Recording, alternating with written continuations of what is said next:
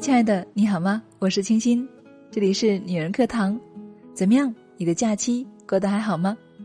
国庆过去快一半了，旅途一切顺利吗？心情愉快吗？这个假期我没有出去，我在办公室里面好好的整理了一番，近期的工作啊，还有办公室的布局啊，被我弄得焕然一新了。一个人在办公室里待着，感觉异常的安静。这种时候也是特别适合个人独处与沉思呢，感觉很不错哦。亲爱的，你在旅途中感觉怎么样呢？会不会也有一种独处的快感呢？今天读到于丹老师的一篇文章，是关于旅行的。我想啊，分享给正在旅途中的你，应该是再好不过的了。当然，如果你不在旅途中，那么我们也同样可以借助这篇文章，一起去思想旅行一下吧。好了，那下面我们就一起来分享于丹老师的这篇思想美文《晨雾已游心，逍遥天地间》。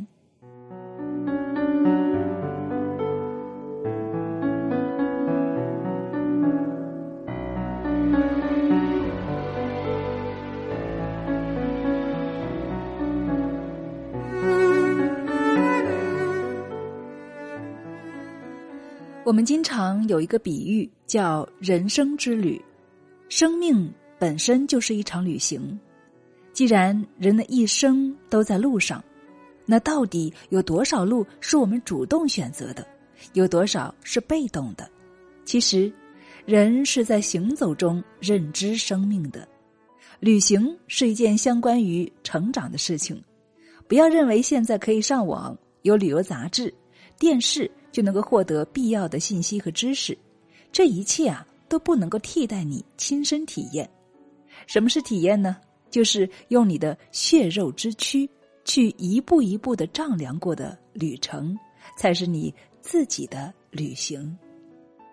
旅行是一件从容的事情，旅途中充满着期待与发现，邂逅是这个世界上你可以憧憬的最浪漫的事情之一。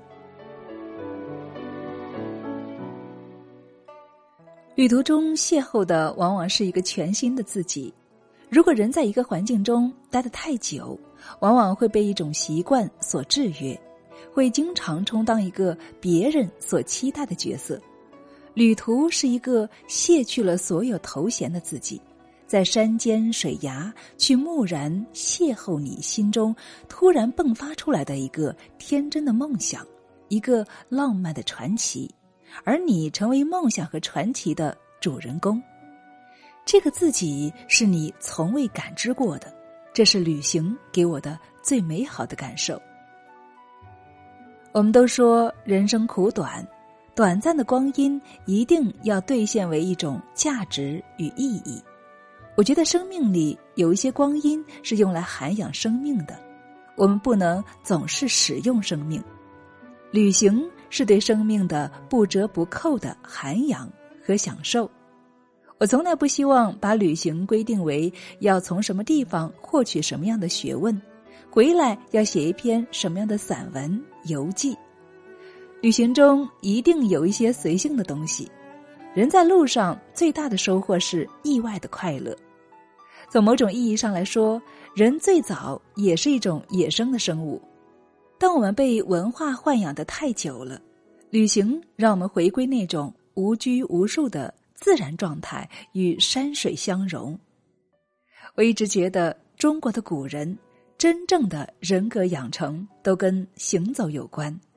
比如司马迁，他的父亲就是太史公，很小啊，他就能够看到很多重要的国家藏书。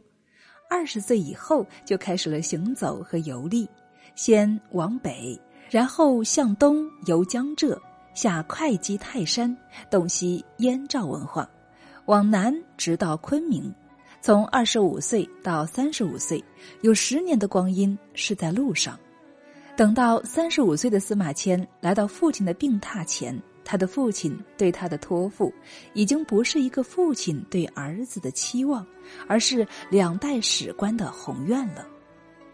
每每读到《史记》中父子之间关于使命的托付和承诺，我都会热泪盈眶。一个人如果没有行走，他的心中是没有江山的，没有历史责任的，自然就不能够完成这种承担。一个人有多高的眼界，就有多大的胸襟。在山水中穿行，那些被古今的浩荡长风涤荡了的生命中，才会有格局和气象。他受了宫刑以后，还能够把《史记》完成，是因为他的生命有担当。正是因为阅读和游历，他可以说自己的书是穷天人之际，通古今之变。成一家之言，实际上就是把文史哲打通了，这跟他的历练有很大的关系。中国人的行走是超越功利的，不是为做官和写书而行走，是为了胸襟和快乐。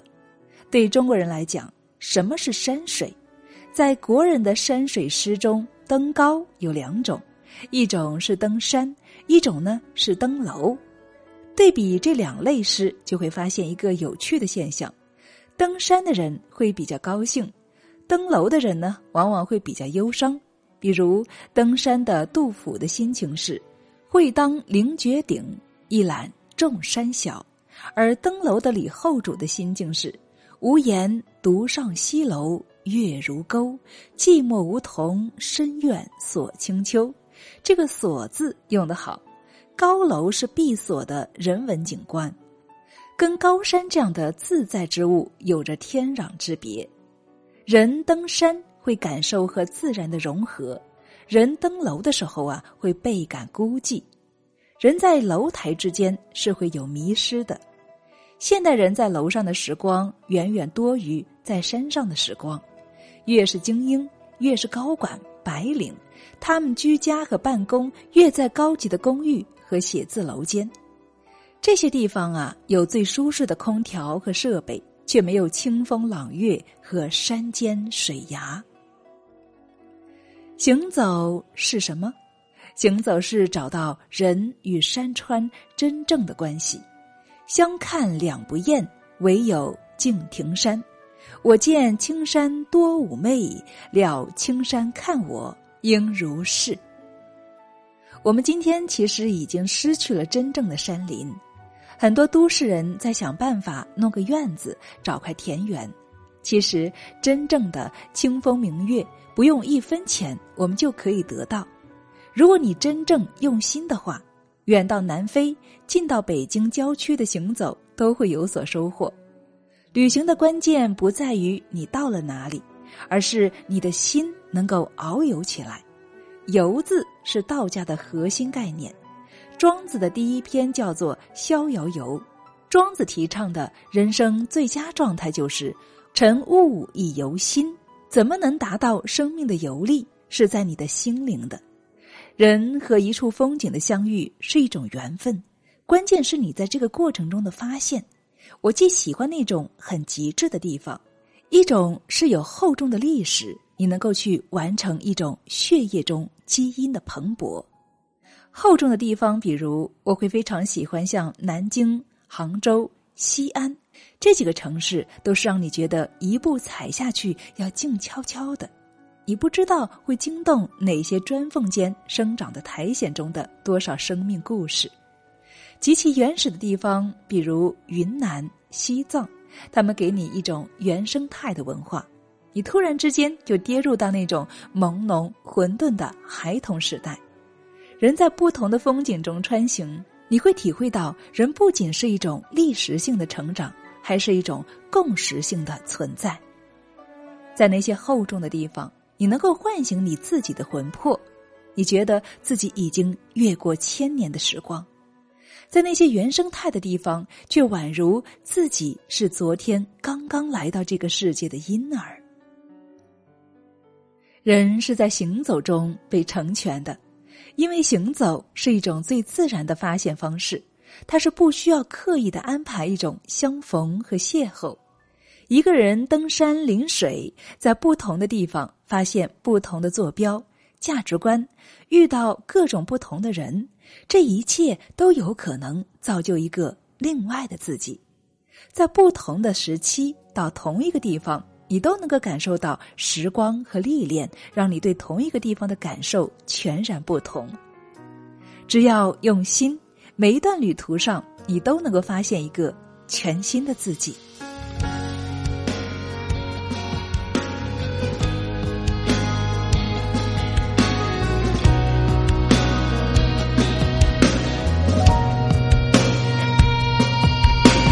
阵阵晚风吹动着松涛，吹响着风铃声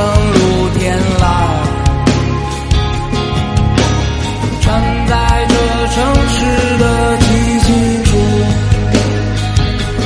让一切喧嚣走远，